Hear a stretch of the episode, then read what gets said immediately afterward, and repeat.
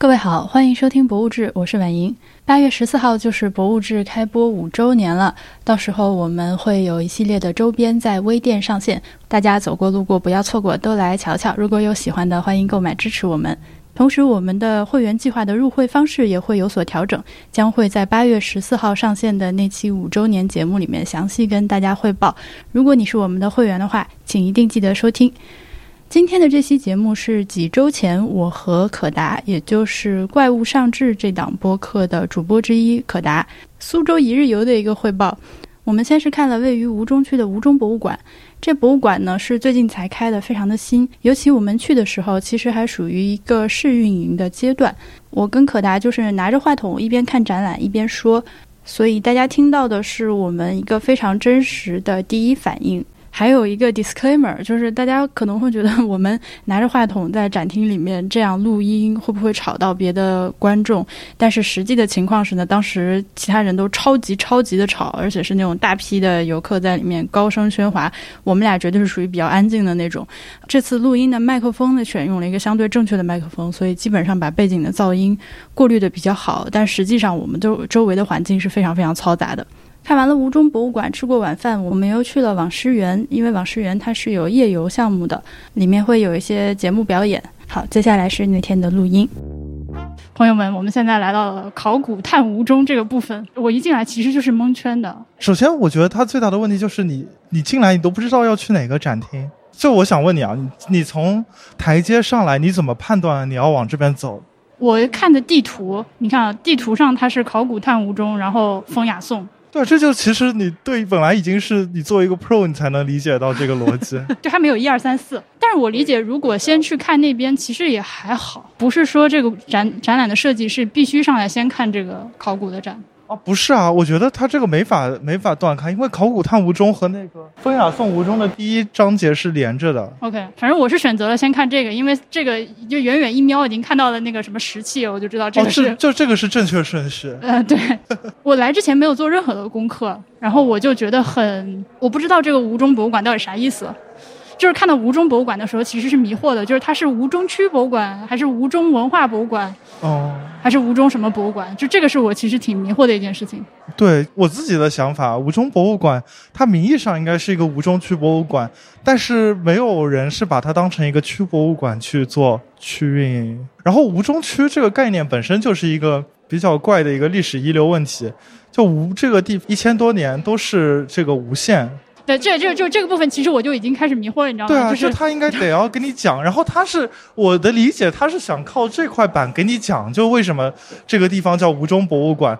就吴中是个很晚很晚概念，就是他在从唐以后的相当一一大段时间，吴这一块区域都是围绕着那个苏州府城的，要么是三个县，要么是一个整体的吴县，就是一直到二零零一年才把吴县这个。历史名词给拆分成几个区，然后吴中是继承了吴县的主要的 legacy，然后除此以外还有什么经济开发区、什么工业园区，那它显然就不能作为一个吴县的博物馆。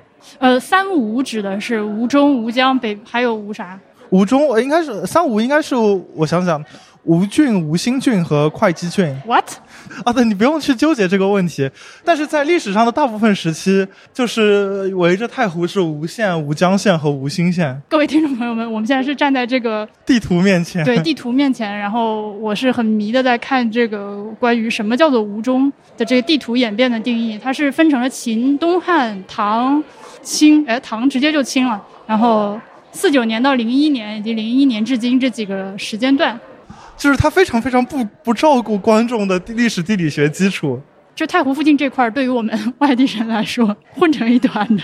就是我听策展的人谈到过，就是当地人对无限这个词是非常非常非常有感情的。OK，就有点像黄山市和歙县的人对徽州这个概念有感情。你可以把无限类比成徽州，就它虽然不是一个现在还在的地理历史地理概念。但是在历史上非常非常有影响力和凝聚力。明白，这就等于我们老河口人就会对光化县这个名字非常有认同感一样，会有类似的这种东西。啊，对啊，然后但是就假设你现在老河口要做一个博物馆，它就很难说叫光化博物馆。对对，没有办法，它就只能叫老河口博物馆。然后就你现在在这些稍微偏远一些的村村镇，像我在东山，甚至在三山岛上，就经常可以看到什么无线市某某诊所。还有什么无线市某某医院之类的标牌，他这个最开始就觉得很怪。然后他为什么会有这么一个博物馆呢？有我听到的一个说法是，无线一直以来有非常非常多的考古文物出土，然后一直放在现在吴中北边的这个吴中文保所，然后有个大的库房。一直都没有办展览，就是一直只是被比如像南博和苏博借展，类似这样子。当时是希望把它做成一个展览，但怪的问题就在于，当时这些文物收集来的时候，还是环绕着苏州的无限市的文物全都被收到了这里。但是等到要办这个博物馆的时候呢，其他的区都已经独立出去了，等于吴中只继承了无限在在在领土上的一部分 legacy。然后就变成了这样一个很怪的，就它其实应该是一个无限博物馆，但是它在行政上命名就只能叫吴中博物馆。就它这个，但是你，但是他又没有没有去讲清楚这个。我我觉得是没有讲清楚的，反正我现在还是比较迷惑的一个状态。然后原始人这个部分呢，我觉得就只能说策展上稍微有一些小心思，然后比较细致，但是文本上我觉得还是和别的地方的原始人，就是打引号的原始人部分，我觉得没有什么区别。啊，对我来说，这个因为没有史前的这个知识的话，看什么遗址什么遗址，就对我们这种普通参观者来说是没有概念的，嗯，很难去，比如说这个。太湖之中的三山岛旧石器时代遗址怎样怎样？呃，这个话就是我需要理解理解一会儿，你明白我意思吗？就是它不是一个我一说立刻就能有概念的东西。对，就首先为什么太湖中会有一个岛，然后这个岛还能很大，还能有遗址？这个事情对于非太湖流域的人来说，就已经是个需要花一点脑子去理解的。对。而且如果我来做，我来讲三山岛这个故事的话，我会先说，就为什么一个。远离于太湖之上，然后坐船要坐，现在坐快艇都要坐半个小时才能到的一个小岛。哦，那么远？对，坐快艇可能是二十分钟左右，然后坐船四十分钟。就为什么这上面会有这么多的那个生物聚落？牛啊，兔子啊，什么狗，甚至还有据说有大熊猫，然后有各种，就是为什么呢？就就这个故事他就没讲清楚，他就默认所有人都了解了解江浙考古学，但其实你要把他这个故事讲出来是很有意思的。比如原先它是和大陆是相连接的，为什么原始人会在这里生活？因为这个岛上有非常多的溶洞，然后它又是整个太湖流域一一片平地上的一个高处，所以是非常适合人类栖居。再比如说，它因为原先和大地连接，但是又是一个比较高、不那么潮湿的地方，所以会有很多动物在这里繁衍。类似这种，但他把它默认成一个像是你知道的或者不需要知道的知识。我需要，我觉得你是你说完了之后，我有一种哦的感觉。就我自己是到过这个三山岛遗址，我是到了那里，我一看我就突然我就非常明白为什么那里会有一个遗址。但是觉得我只看这个展览的话，我是没有办法明白这些。今天的原始人比较别致，和其他的 今天的原始人是一个微缩景观里要通过一个小孔看进去才能看到的原始人。这也是盆景原始人。对，我的 collection 又增加了。他们俩在干啥？他们俩在一个人在生火，一个人在杀一只动物。对他想，我觉得他想说的就是那件事情，就是说有一个洞穴，然后当时他们是。反正是上海大学吧，大概考古队进去，然后清理那个土层，然后当时那个发现是很震撼的，所以我想可能策展者在觉得这个默认大家都知道，因为它是一个确实是在当时比较轰动性的一个发现，因为当时江浙地区是甚至整个南方地区旧石器的成规模的遗址都是很少的，结果大家在坐船坐了那么远，却发现那么大的一个就是一个那么大的一个遗址。哦，我还想看看这个。当时当他们带我来的时候，没细看。对，这里做了一个中岛，这个中岛是围绕着石器新石器时代这块人们的吃食展开的。嗯。然后，这个猪和狗的模型，感觉会给小朋友留下深刻的阴影。一有一只小黑猪和一条小黄狗从中间一劈两半，然后一半是一半是带皮毛的活着的 实体的小动物，可爱了。对，另一半是骨骼。这是谁的骨头？吴中博物馆我做了好多这种就是 hands on 的这种设置，就是你可以拿起来，但这个应该是树脂的吧？嗯，做的假骨头，还有一个尺子可以放上去比一比的。哦，它这个是放上去来识别，好像。哦，它里面有它里面有 NFC 类似吧 N NFC 之类的。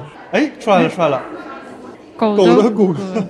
哇，还说了骨狗的肱骨，啊这个还是这个小朋友会很愿意玩的，我觉得。啊，这里我们现场录音的时候没有描述，我们说的一件东西呢，是它贴在墙上的三个小盒子，小盒子的盖子是可以打开的，呃，盖子上面印了一个图片，打开之后里面是一个实物的模型，然后盖子的背面写着一段话，描述这是一个什么东西。这个也是现在博物馆里面比较常见的一种，让你可以去动手，有一定的参与感的这种展品。这个也是挺常见的一种手法，对它这个，比如说哦，你看它这个直规体这个词的介绍，反正我是没看懂。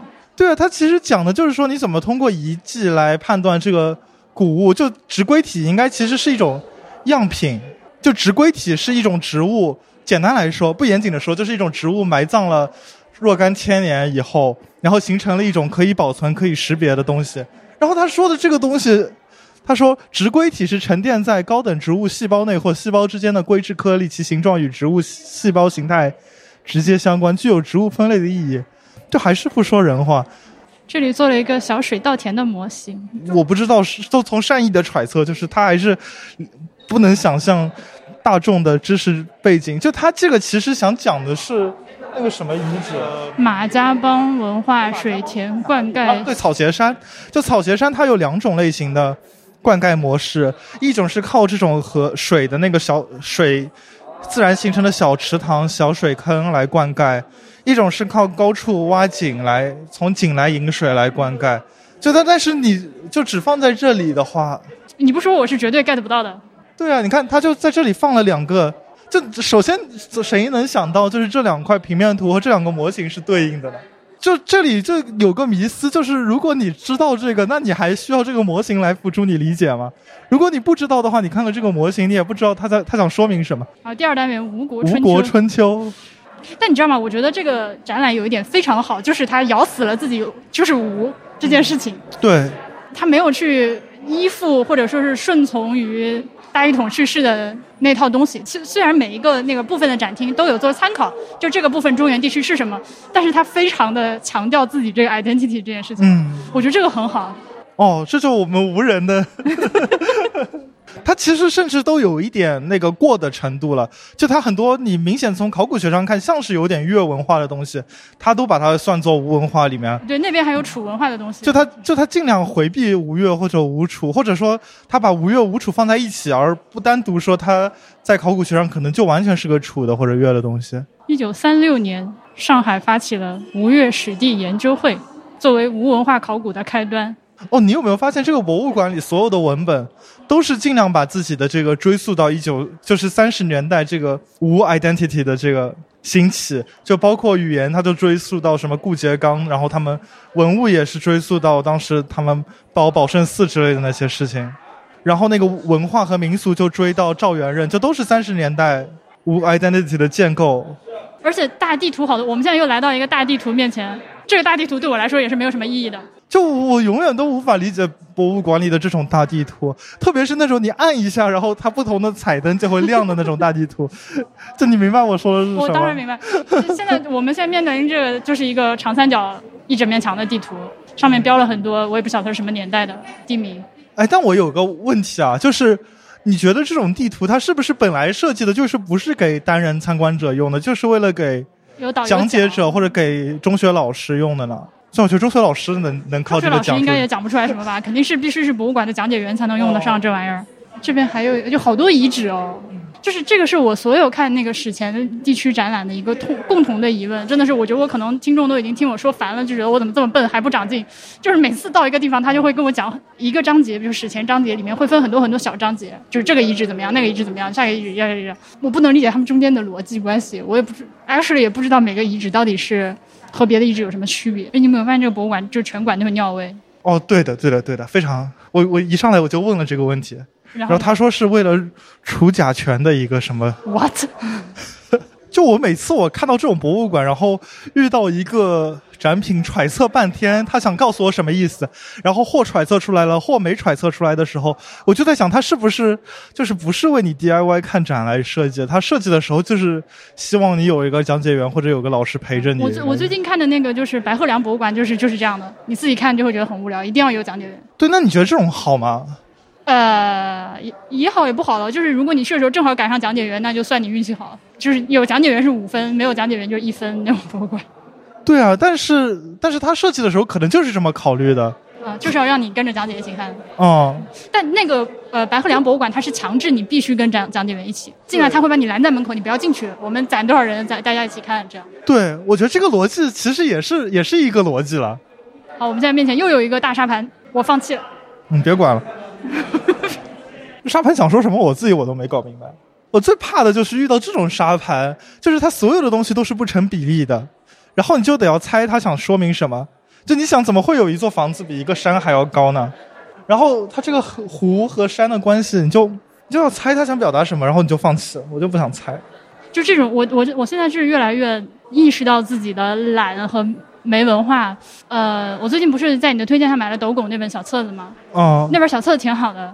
但是呢，每次一遇到那个大大段大段文言文的片段，我就直接翻过去不看。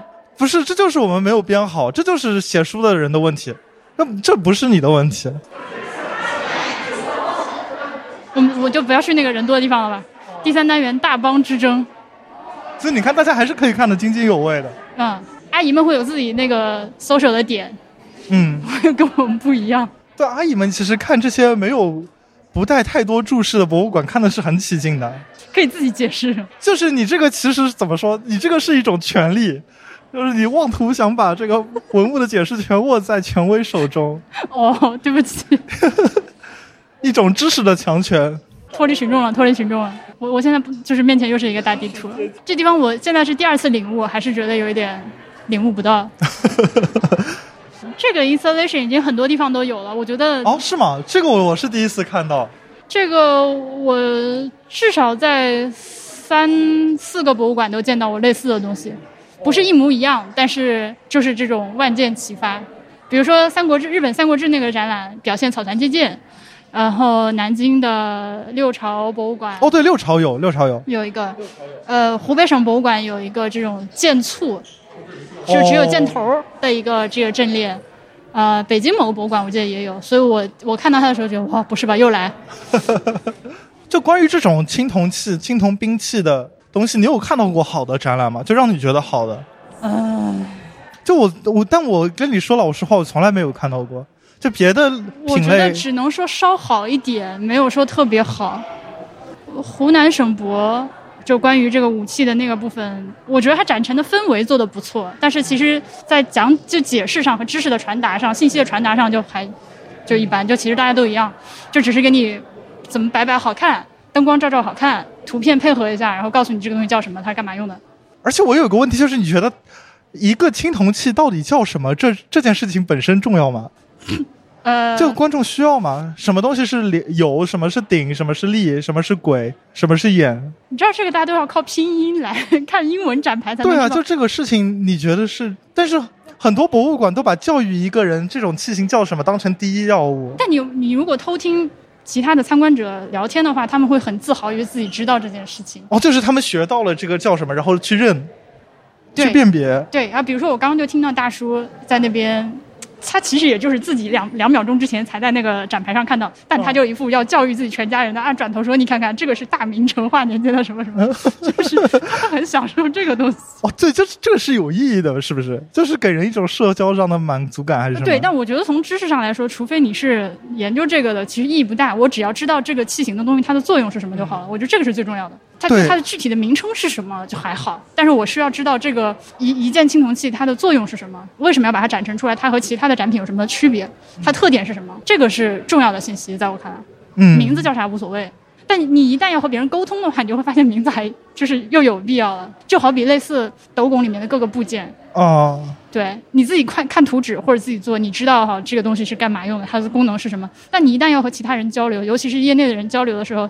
你就必须说出那个学名来，不然就这个对话无法进行。这是这是术语的作用吗？我就在想，为什么就如果一个博物馆把百分之三十以上的时间都花在教育所有的观众，那些业内只有百分之一的人会用到的名字？啊，我同意你的说法，对，力气没有使对地方。而且是策展者也跟我说，就他想给人一种什么样的印象，就是我们对吴地的 stereotype 就是吴侬软语，你侬我侬，谈情说爱那种感觉。但是从青铜文明的，就从青铜遗物来看，吴地几乎是一个天天在打仗的一个非常非常武德充沛的地方，非常斯巴达的一个地方。其实我觉得。如果你能把这个印象传递给大家就够了，这个展厅就我就能打超过满分的表现。但问题是，就这个印象它没有传递出来。我同意。最重要的一点就是你要告诉大家，吴并不是一直都是吴侬软语的，而是它在青铜时代曾经是一个刀光剑影的地方。而且大家明白了这一点，自然就可以明白别的。就比如为什么会有嘉定三屠、扬州十日之类的那种很激烈的反抗。朋友们，从现在开始，我每遇到一个地图，都会在节目里面播报一次。你就告诉我，你就可以知道这个展览里面有多少个大地图。哎，对啊，为什么这个地图没有放在开头？这个地图我觉得是有意义的。哦，算了，我其实也没意义。这个地图叫做无限地区古遗址分布图。就这个其实是这个展览的目录啊，你发现没有？就是这其实就是展览里面前面提到的所有的遗址都集中在这个图上了。这个图到底是想说明什么问题呢？Anyway。继续往前走。然后我刚跟你说，就是它是这个《风雅颂五中》这这一章了。就现在这个长设展分为两个章节，一个是考古探吴中，一个《风雅颂五中》。但是它雅从这里开始了，所以就所以说理论上你只有唯一一个进入的通道，就你必须得要从考古探吴中开始。呃，上来这个第一个觐见全获。你看他他给自己定了一个目标，他说以吴地视角从铜镜来考察古代的思想史。以钱币而考察古代的经济史，六个博士论文啊！我我就觉得这个目标太太可敬了。而而且这个博物馆是我在国内见到第一个有真的插花的，而且这个插花盆里还带水。哦，是，而且他做的这些东西确实，如果只说风雅是很好的。像他这个小景观，就是你看他这个东西的材质，而且他据说现在对这个材质还不还不够满意，将来要换成那种帘幕。这是喷绘的。对的，对，这是喷上去的。开始是用，据说要用和纸，但是和纸就会一戳一个洞。但现在那里已经有洞了。哦，是啊，然后以后可能换成那种竹帘或者什么东西吧。然后底下这个是灵璧石，据说是亲自从安徽挑的石头什么的，所以至少风雅是够风雅了。包括他后面写的那个字就很，字体有在努力选择。啊，这应该是，哎，这是选的字体还是手写的？应该是字体，因为它两个冠字，非常好。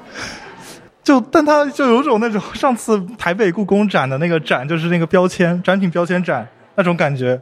不是，我也是看的照片，就他把台北故宫建馆以来的那个所有的展签，然后做了一个，那太有意思了。就是从书法毛笔手写的，变成打字机打印的，然后最后变成这种。什么用激光照排的，然后变成像这种现代的，然后还有就是就是那种教育，原先博物馆是没有任何教育属性的，就所有展览都是那种文绉绉的文言文的展牌，然后到后来就是给小朋友写的展牌。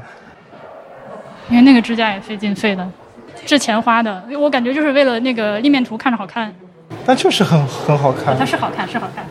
就这个展本身，在美学的美学的素养上，我觉得是没得说的。还是可以的，就是是一能看出是一个非常有情，一群非常有有情、有情怀、有审美的人在做。哦，这些都是，就是据说是当时在文献无限的文物库房里面，然后是陶瓷专家一件一件挑出来的，就很多都是尘封几十年，但也确实没办法，就是所以你能知道，就是吴中博物馆有一个是有它存在的必要。虽然这个名字可能比较尴尬，因为无限确实是出了很多文物，但也确实没有一个足够的有通史陈列的综合性博物馆去展现它。吴博显然承担不了，呃，苏博显然承担不了这个作用。但你又不能说把所有东西放到省博，就是南博去，因为南博已经拿了苏州很多东西不还了。而且我觉得也不认嘛，苏州人也不认南京。对，那本来都是两个省的人，就更更没有什么认同感。我们现在是从那个什么出来？从。风雅颂吴中的第一章出来，雅雅是吧？雅即将进入的是风风对，雅风颂应该是这个中间有一个大厅，呃，从窗户看出去可以看到宝带桥，可以看到老的宝带桥和新的模仿宝带桥的大桥。就是大运河，就是能看到大运河。嗯，这挺漂亮的。吴峰这个展厅，肉眼可见的花了很多钱。嗯，它是一个展示民俗，你知道让我一下子就感慨花了好多钱的，就是那个所谓的二百七十度环幕片子，那个我一看，因为我是，就是我做这个，然后我就一想，我去，这个得花多少钱啊？那这个是让我肉眼可见的有一种花了多少钱的感觉。这每个东西都很花钱啊。这里面有那个十六米还是十八米的一个手绘壁画，一进来我们看到了有这个矿石的展示，呃，还有太湖里面的鱼，而且都是拿真 鱼做的鱼模型，拿真鱼做的鱼模型，拿真鱼做的鱼标本，鱼标本，哦，对对，鱼标本，我刚没有，我刚也愣住了。呃，什么石墨和筛子都是下面加了小马达可以动的，就很费劲。现在因为是试运营期间，它都冻着，我不知道将来它能不能就一直保持这个冻，对 这个寿命，我觉得很难讲。哎，我特别喜欢这个区域，就是食物，春盘野菜，然后水、哦水八还有太。湖三白什么的，哎，对对对，我今天第一次知道了什么是水八仙，而且我觉得也是搬到南京之后，发现好像当地人对这件事情非常在意，就是江浙附，嗯就是这附近的人对于春天吃什么和这些时令食物时。令食物非常在意，比我们那儿在意多了。就是一定菜单上会有一道菜叫时令时令蔬菜，哎，对，然后价钱就是视时令而定，哎对那样你进了餐厅之后，还可以问一下那个有没有时令令菜单菜啊。对，我想我想的这个展览的。给我的态度上是很打动我的，就是一一个小孩，他要认识自己的乡土，认识自己所在的土地，就算他已经在一个非常高度城市化的地方，但他认识一个地地方，认识一个地域，还是要从最基本的生命开始，认识这里的花鸟鱼虫，多食鱼鱼虫草木鸟兽。呃，当然现在因为是第一反应嘛，我想，嗯如果是我来做的话，我可能会再想想这个部分的一些展示的方式，嗯比如说像蔬菜和水八仙和鱼这种，就是我会想把这个展陈的方式再再 somehow 进行一些改进。你知道吗？我觉得这个地方特别适合给美食公众号的写手来写，好比你请企鹅吃喝指南的那些编辑来写一篇文章，因为他们每年春天都会写这个最近江南又上了什么新菜那种。对啊，这就很合适哎。他们的文笔就很适合写写这个东西对，那你比如说现在你芡实这种植物学的线描图，哦我就呃，对你得给我写的风雅一点，然后勾起食欲一啊点。对对对，但已已经是第一步了，就是我，就是我觉得从来没有人尊重过我们江浙人对 对吃那个当季食物的那件事情的执着。这然后这个我们现在来到了一个小的中岛，是关于茶叶和中草药的。我作为一个中医黑，在这个地方看到了是何首乌，就有一种要晕厥的感觉，这有毒、啊，铅中毒的感觉发掘哦那里还有一个可以闻香味的装置，哦，然后你闻了一何首乌就昏了。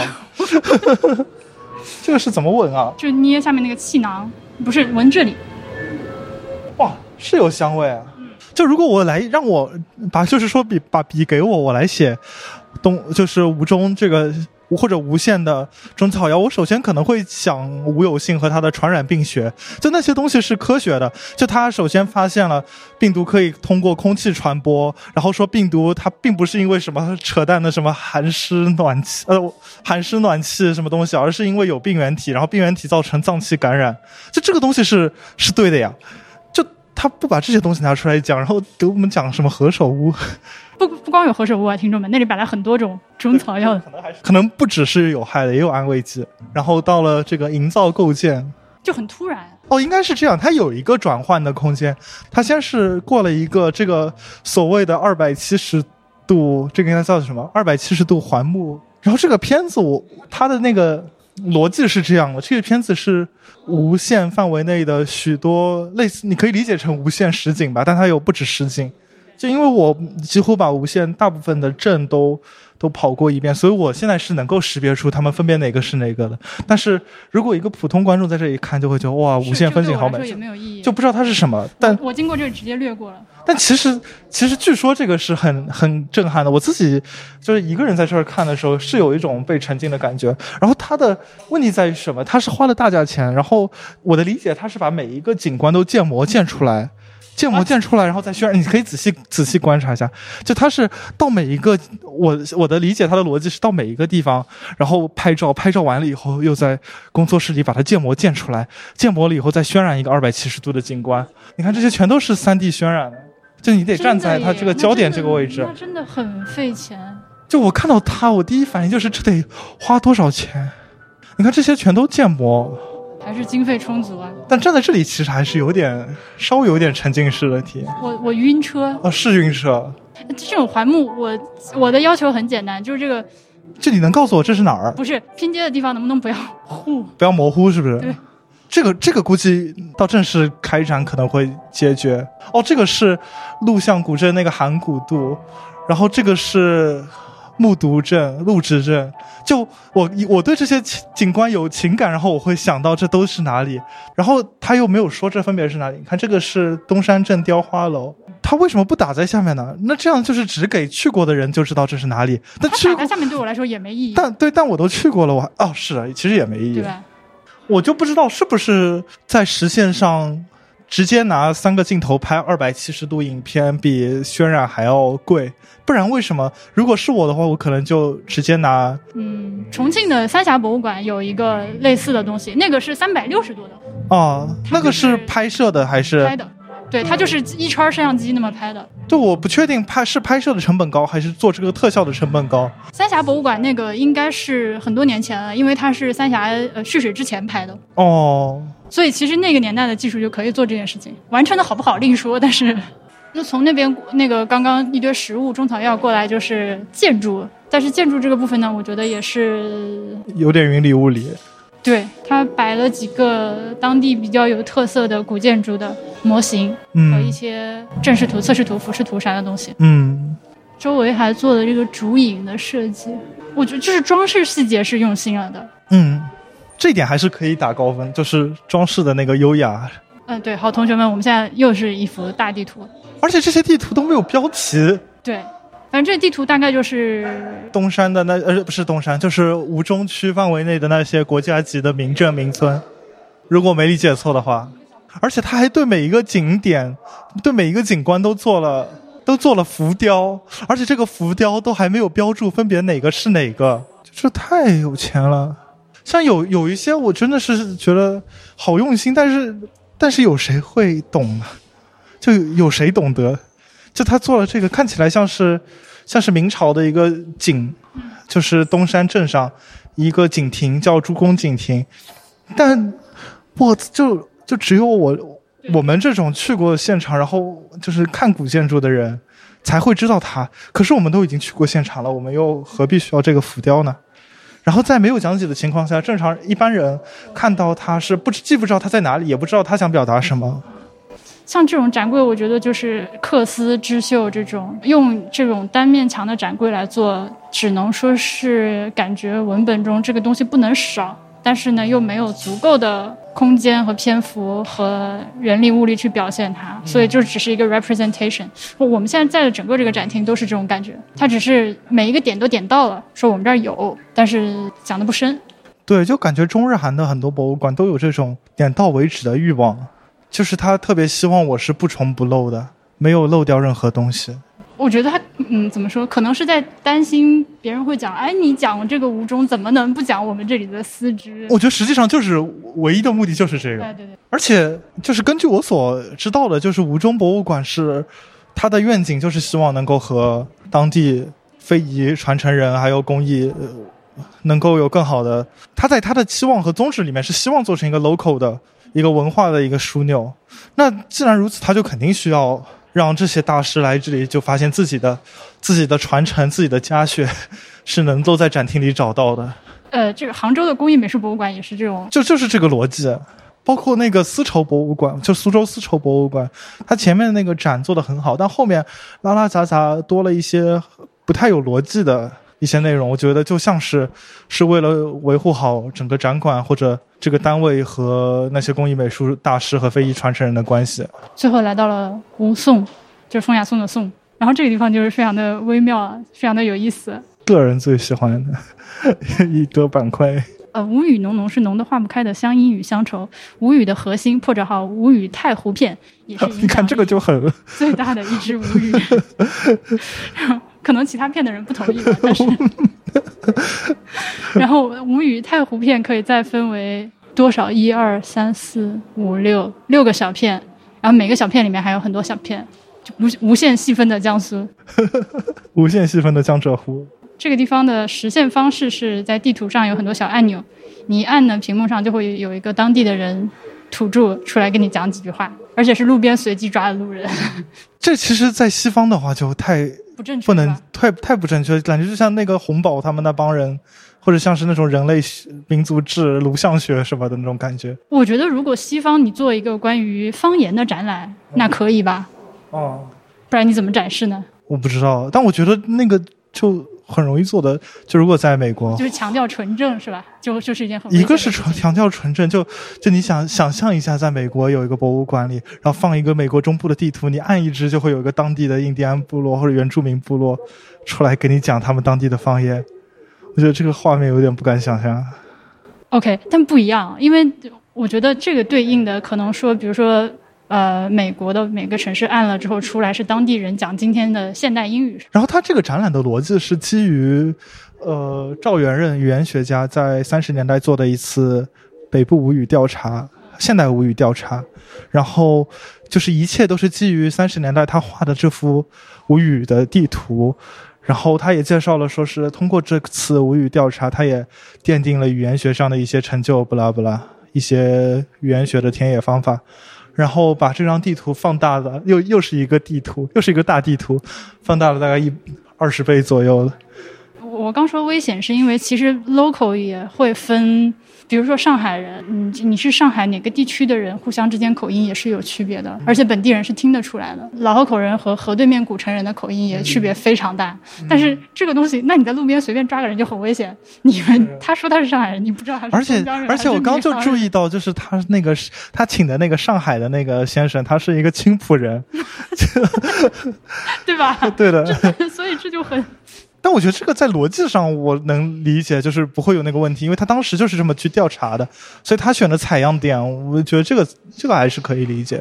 然后你走到这个赵元任的那个展牌下面，就会听到赵元任的名作《失事实诗实》，然后他是在这里无限 loop，感觉还是请了一个专业的声优录的。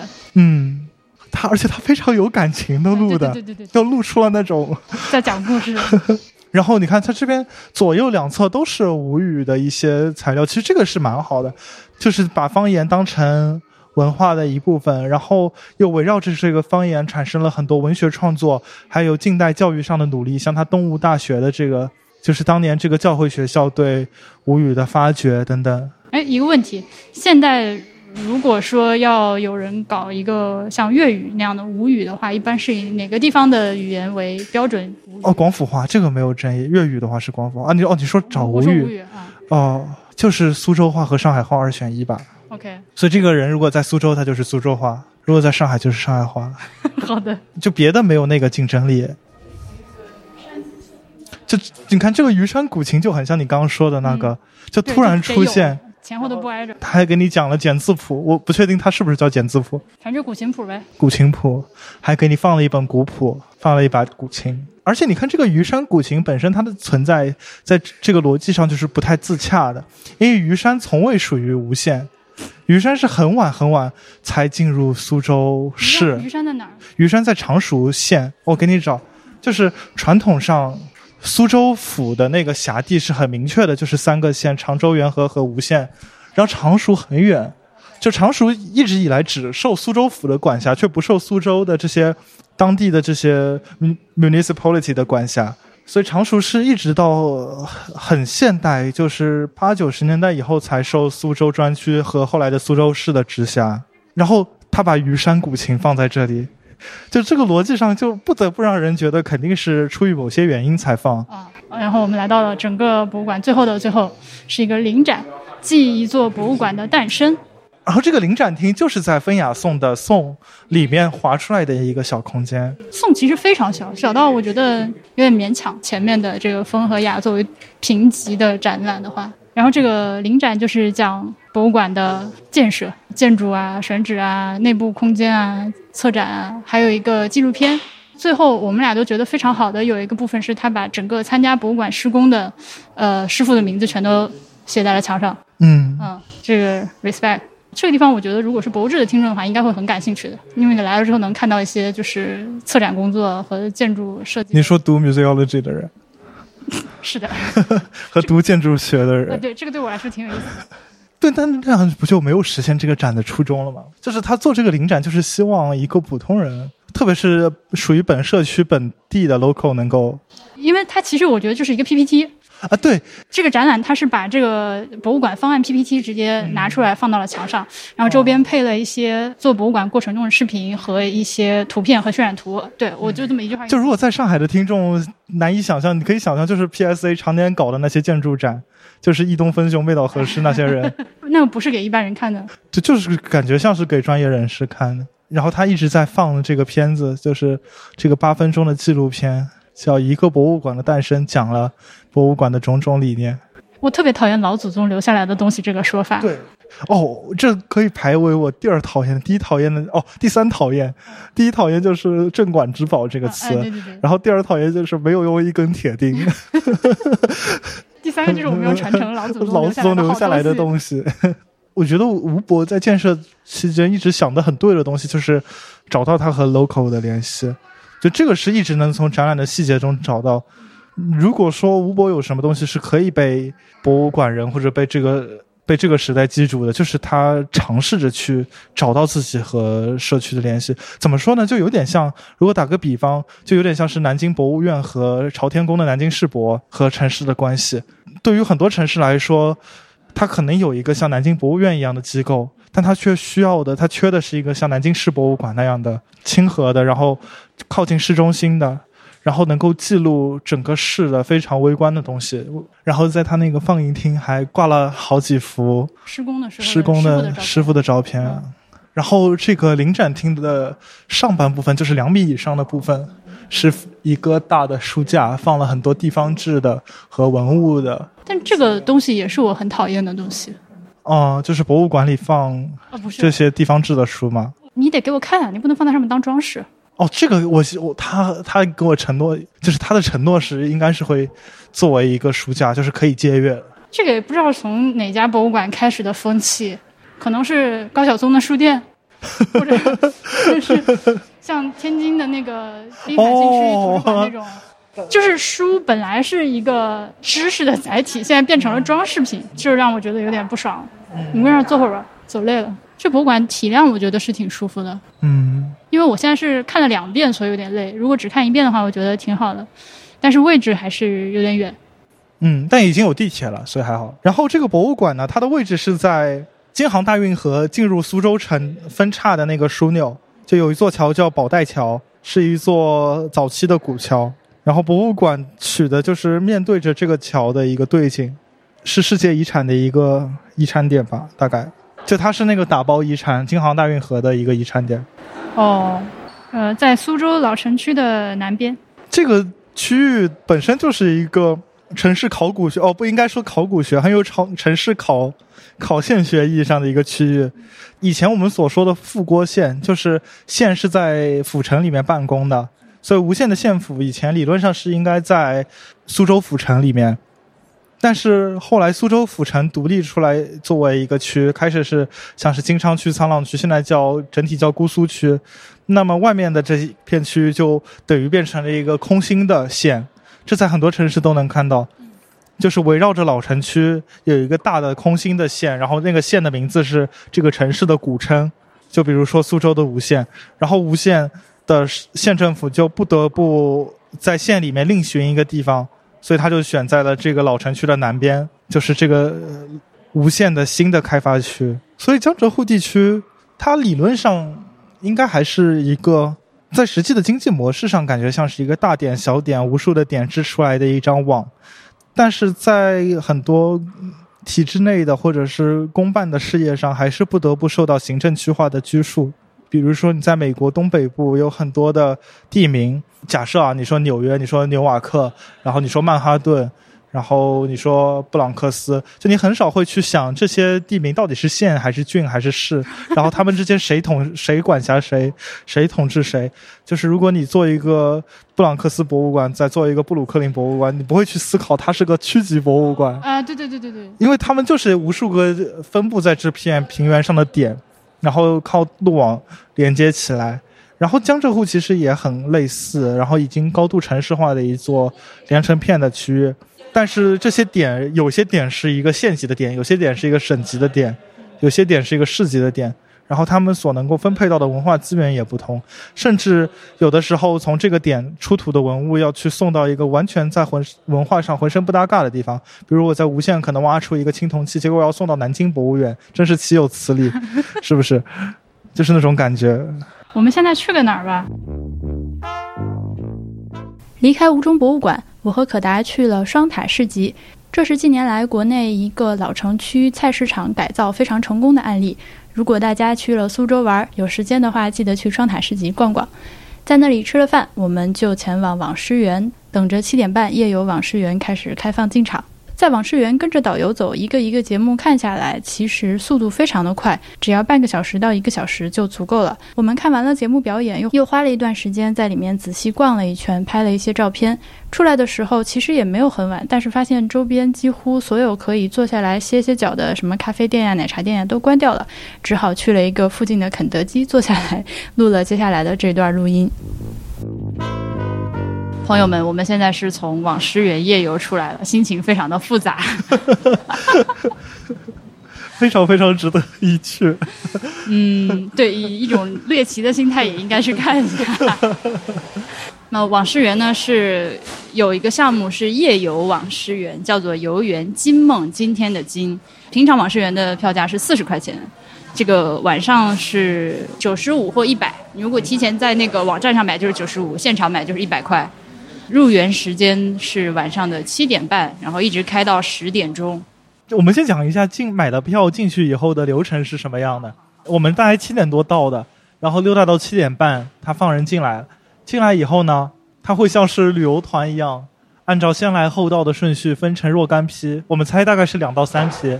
其实是四批，最后一批只有两个人。哦，是四批哇！那最后一批那两个人是赚了。对，就是包场演出的感觉。那其那他们演出演的尽职敬业吗？最后一批，我觉得我们第一批也没有怎样。这 就待会儿再说。然后他就会有一个一个导，类似于导游的小姐姐，带着我们按照。并非正常的游园顺序，而是一条精心设计的，让你便利所有可以用来表演的厅堂的 S 型的曲线，把网师园便利一遍。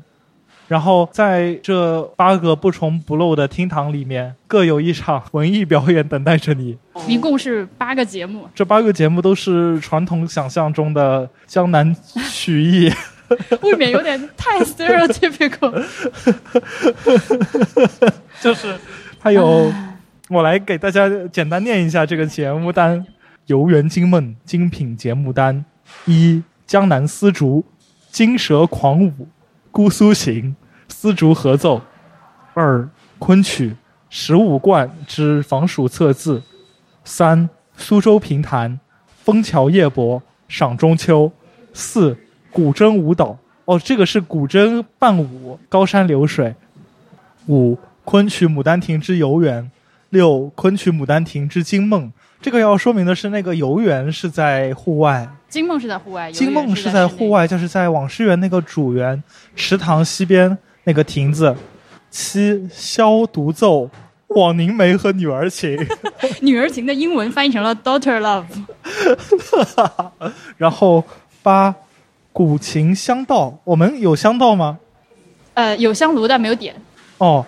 古琴梁宵影，我现在就是有一种被海浪拍过的礁石。作为一个当代艺术来说，这个夜游是非常非常时刻都在给你一种布莱希特的体验。两个人都在想用什么东西来跟大家解释这个夜游。我想到的是民族园。第一个飞入我脑中的概念是迪士尼乐园。我们跟着那个导游姐姐走的第一条小路，就是经过这个，呃，食堂旁边，呃，杜丽娘和和柳梦梅两个演员就已经扮上了，坐在那个亭子里，但是他们不是表演状态，他们是垮着坐在那里，然后在聊天。而且我特别不能接受的，他们是在用普通话聊天，就是杜丽娘在说普通话，我心中的形象就破灭，就好像是迪士尼乐园，然后 突然看到白雪公主在那边抽烟，所以在第一个节目开始之前就已经毁了，就是 那个那个印象已经给你一种铺垫。对，总之就是被这个。杜丽娘吓到了之后呢，就接下来的节目，心里其实大概已经有数了。当时可达就问我说：“要不然不看节目，了，溜走，直接看人。”而且我想观察一下他的每个节目大概会演多久，嗯，对吧？这个是我一个很大的疑问，因为理论上来说，你看节目单，你会觉得好像每一个节目可能会像是能够撑起一场春节晚会的啊，对对对对对对对对。但实际上每个节目就是一两分钟。很短很短，然后有的节目有座位，有的节目没有座位，有的节目是依照一郎而坐，或者是依着美人靠坐。演员的状态非常的 casual。我们第一个节目开始之前，我就发现了那个弹古筝的姐姐的脚从那个圆形那个门后面露出来，我觉得是一个很性感的画面。但是我来回来去好几遍都没有拍到那个画面。但是他就会在后面玩手机。嗯，每个演员都会玩手机。然后演的时候有努力的就 put on the show 的那个感觉，但是一旦观众鼓完掌，你会你盯着他看，你会发现他他立刻就垮了，对他立刻松下来会叹气，而且是出声的叹气。我在想他今天表演了多少场？他表演的不不开心，他表演的不快乐。到后面非常心疼这些演员，因为我发现呃他们就是一个人肉自鸣钟。也其实也观众也很少给他支持、鼓励和尊重，对他没有得到应有的尊重。我在男厕所，然后遇到了表演十五贯的娄阿鼠和邝中，然后娄阿鼠在那个男厕所里唉唉声叹气的抽了根烟。然后我就很惆怅的玩着手机，哎呀，然后我就其实有点想跟他说说司务农今天演的还可以之类的，但我最后想想算了，是不是会被他当成是在讽刺，所以我就一言不发的洗了手出来。现在这个呢，就是一种高不高低不低的，他又费劲请了真人的演员，每天在这边演，而且这对演员来说是一种心理折磨呀。就我想想，我如果我是这个演员，我肯定想，哎呀，无论我演的好或者不好吧。但是你，你作为甲方对我没有尊重，你作为观众，你也对我没有尊重，就觉得没有实现任何价值。我是他们里面任何一个人，我觉得这个工作我可能做不下去，我一周都坚持不下来，是疯了，每天就是这个金蛇狂舞弹二十遍，而且你得不到任何反馈。我想起前段时间去南京那个海洋馆也是，他是请了一个报幕员，一个小姐姐主持人，但是呢。不是扮上的，他也不上台，他就是站在那个水池旁边，泯然众人，穿着那个海洋馆的工作服，手里拿着一个话筒，没有表情，但是声音极富表情，面瘫，然后对着话筒啊，亲爱的观众朋友们，大家欢迎今天来到南京海洋馆，接下来即将出场的是我们的明星小海豚和我们，就是，然后脸上就是无比的冷漠，但是表声音就很，对，他是有声音表情的，我当时在想，这个人是一个怎样的工作状态？就有种发条的机械时代、摩登时代的感觉。对啊，他就是一个上了发条的人儿。今天的演员也是，好伤心，越说越伤心。关键是，关键是他们这个水平不行。就是如你所说，水平行的人，他就算他第一次的时候那个薪资很高，然后他来了，但是这个环境显然不是他所能够接受的。接受的。看的时候就在考虑，如果说这个地方的票价再提高个几倍。然后演出的频率降低一点，不要每天搞，但是每次的演出都是质量比较高的，会怎么样？但是觉得如果搞成那样，好像有一点太脱离群众。就脱离群众这个能展开讲讲吗？故宫早年不是搞了一些什么会所、建福宫，然后就被喷成狗吗？那我觉得如果这里就是票价定成一千之类的话，对啊，那肯定会被骂死。哎，对啊，为什么大家可以接受演唱会或者甚至古琴或者是？昆曲你票价卖到一千也是正常的事情，为什么你一个在世界文化遗产，这是世界文化遗产哦，里面进行的高雅艺术表演，卖到却你你想，如果他从现在的一天一次压缩成十天一次，但是然后票价是一千块钱，一千块钱，时长可以适当的增长一点。现在七点半入园，你可以从日落到日落到半夜。但是呢，提价总是比较难做到的。任何一个品牌，比如说好像苹果手机好了，它从一开始上市的时候，三千多块钱，对吧？然后经过了这个十年的经营，慢慢慢慢把手机提到了一万块，而且在消费者的心中是认可了这个东西。OK，最顶配的苹果手机是值一万块钱的。嗯，你作为一个文化产品，其实你要经历这样一个经营的过程。也不可能，今天我一百块钱，下个月开始突然涨价一千块就。如果能不能一下子就请一些大师过来呢？或者是把这个模式从这种游园惊梦的模式变成大师专场？就像国外的一些历史建筑会会定期的举行一些古典音乐会，或者甚至是电子音乐会。呃，我们刚刚不是提到了那个大都会，这个这个往事园里面有一个小院子是大都会照着它的样子做的。我跟你说的那个吴蛮，他在 Met 的那个网站上就有一个演出，就是他在这个 Met 的这个院子里弹琵琶，就好比说像吴蛮这种级别的人物，你如果把他搞到往事园里来办一个专场的话，那两千块钱我都愿意的。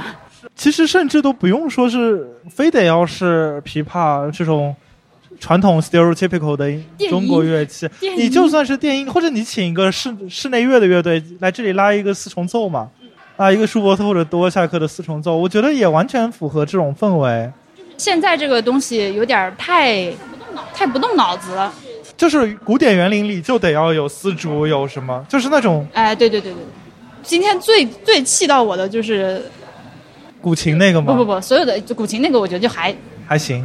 还吗？也不行吧？也不行，也不行。今天最不靠谱的是那个呃消独奏，哦，王宁梅和女儿。王宁梅，那个就是街边卖陶笛或者卖笛子的那种，就是那个水平，就那种古镇商业街。哎，我们俩嘴好毒啊！但真的是，天哪！我觉得希望我们的观众里面没有认识。如果你在网事园工作，对不起，对不起，对不起，我们非常非常理解你的难处，真的理解，就是而且是真的心疼，非常希望你们的工作环境能够改善。但是现在这个状态确实是不行。就就我我们非常理解，就如果我在这个工作环境下，我的表演一定比你差一百倍。因为现在这个重点，就这些表演的重点不在于表演本身，而在于他试图或者我们所理解的他试图提供给你一个想象。就是你是一个古典时代的士大夫，或者是客人来到网师园，然后晚上主人招待你，对，给你表演一些节目。对他想打造出一种风雅的，他就相当于一种 BGM，一种既有视觉又有听觉上的 BGM，来让你融入这个氛围。那既然如此，我们的表演不在这个 live 本身。其实说说老实话，如果他假吹，我甚至觉得更好，也给演员减少负担，那他就真的是一个演员，也蛮好的。《牡丹亭》里找一折，好好好好演绎。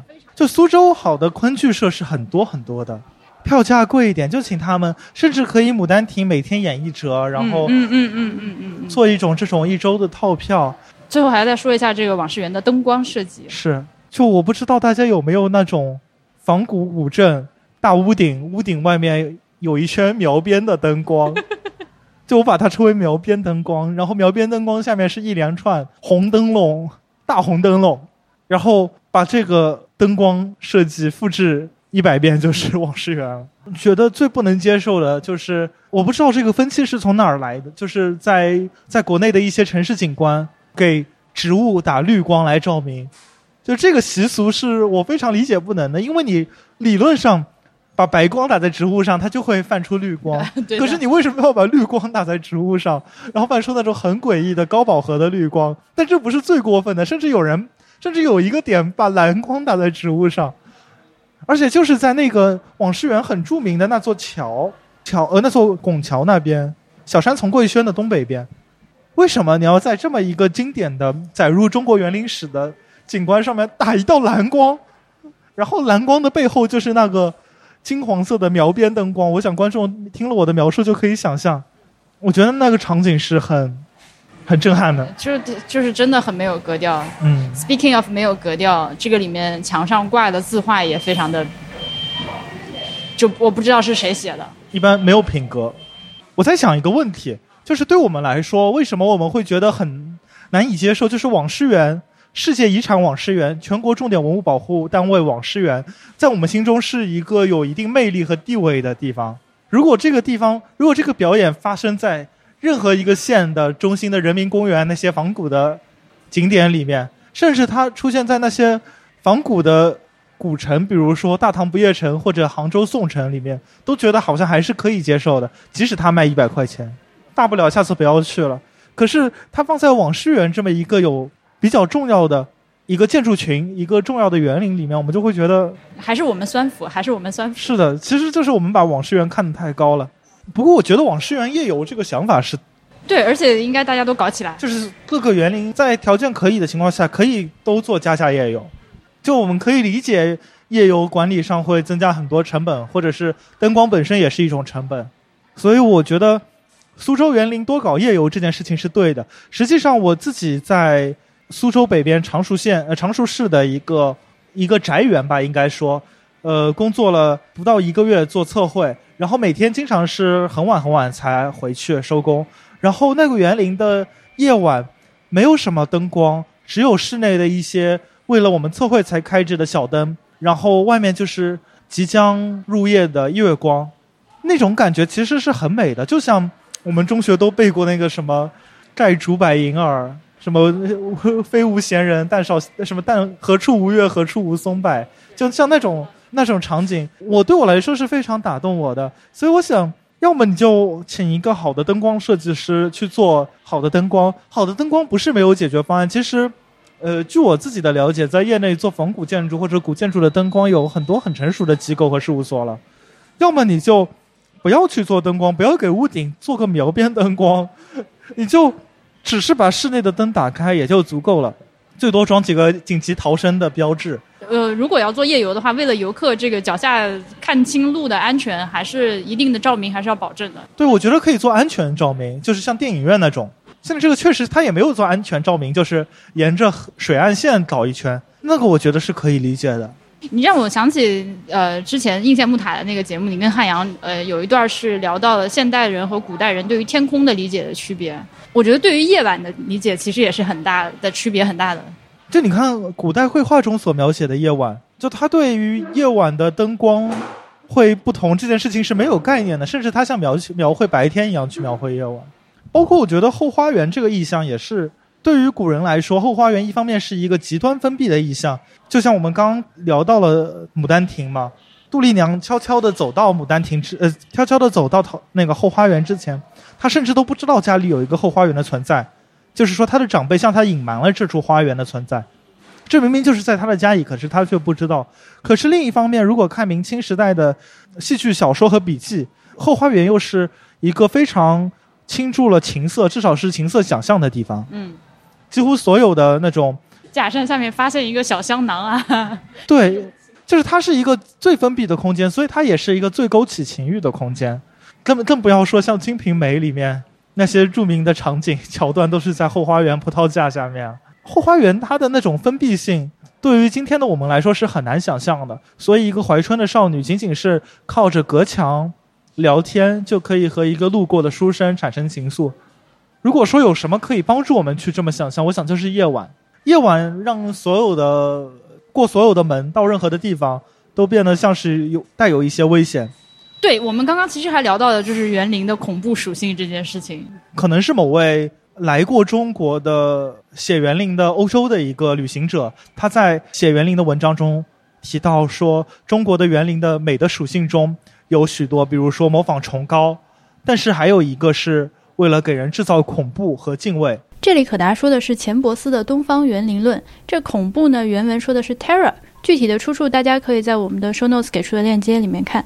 很多的中国学者认为，这个园林给人制造恐怖是子虚乌有的，或者是纯靠想象的。但是，对我自己个人来说，园林，尤其是在夜晚的园林，应该是有一种恐怖的属性的。至少以我们所知道的。园林在它的设计初衷上就是要模仿自然界的山水，而自然界的山水很大一部分除了带给一个人崇高的或者是优美的想象以外，它带给人的就是一种疲劳、一种恐惧、一种担心自己摔下去或者担心自己爬不上面。是啊，我我们今天后面那个游人走的差不多了，你去拍一些那个关上的房间。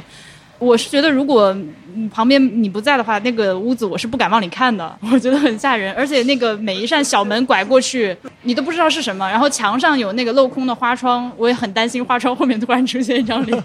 而且花窗本身就是光线透过花窗，然后折出那种很细碎的那些光线，我觉得就是有一种恐怖的氛围。对，而且池塘里面的鱼会突然跳出来一下。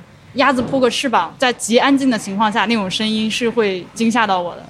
我现在灯光明亮，坐在肯德基里，想想刚刚那个场景，还是会害怕，胆儿就是有这么小。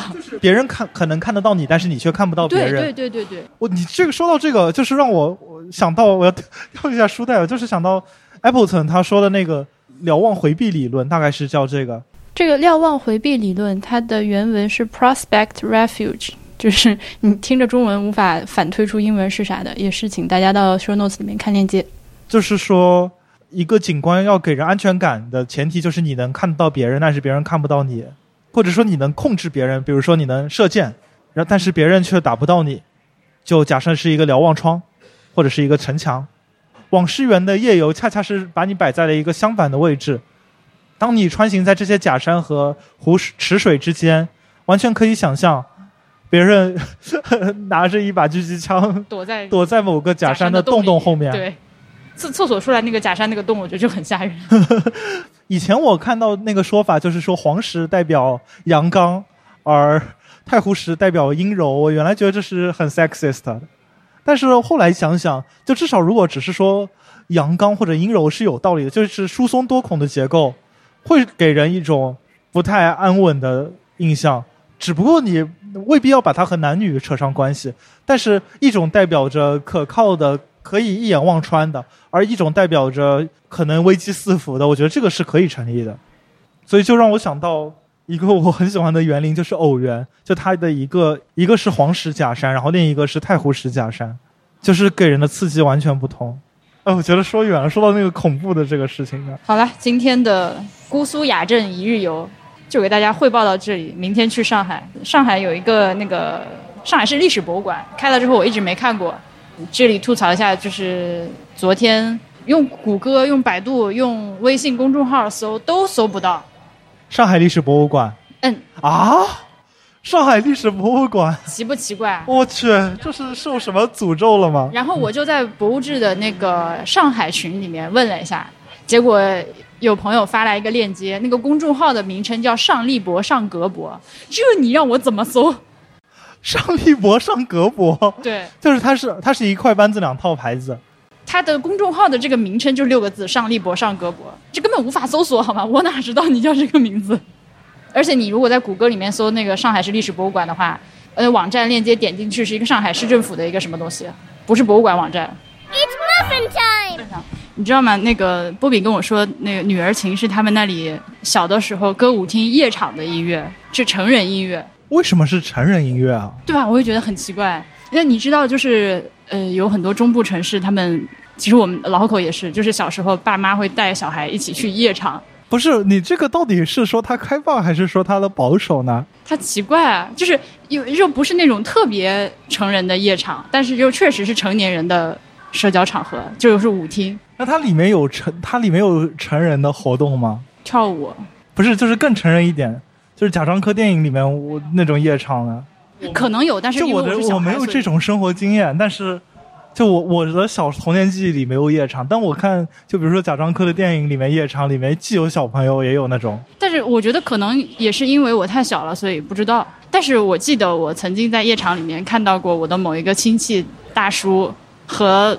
一个不是他老婆的女人在一起，被我发现了。自从波比跟我说《女儿情》是这个，在他们长沙是这种夜场音乐之后，我就再也无法淡定的听这首曲。然后就觉得这 Doctor Love 也是可以理解，就是说他的这个节目单上《女儿情》的翻译是 Doctor Love。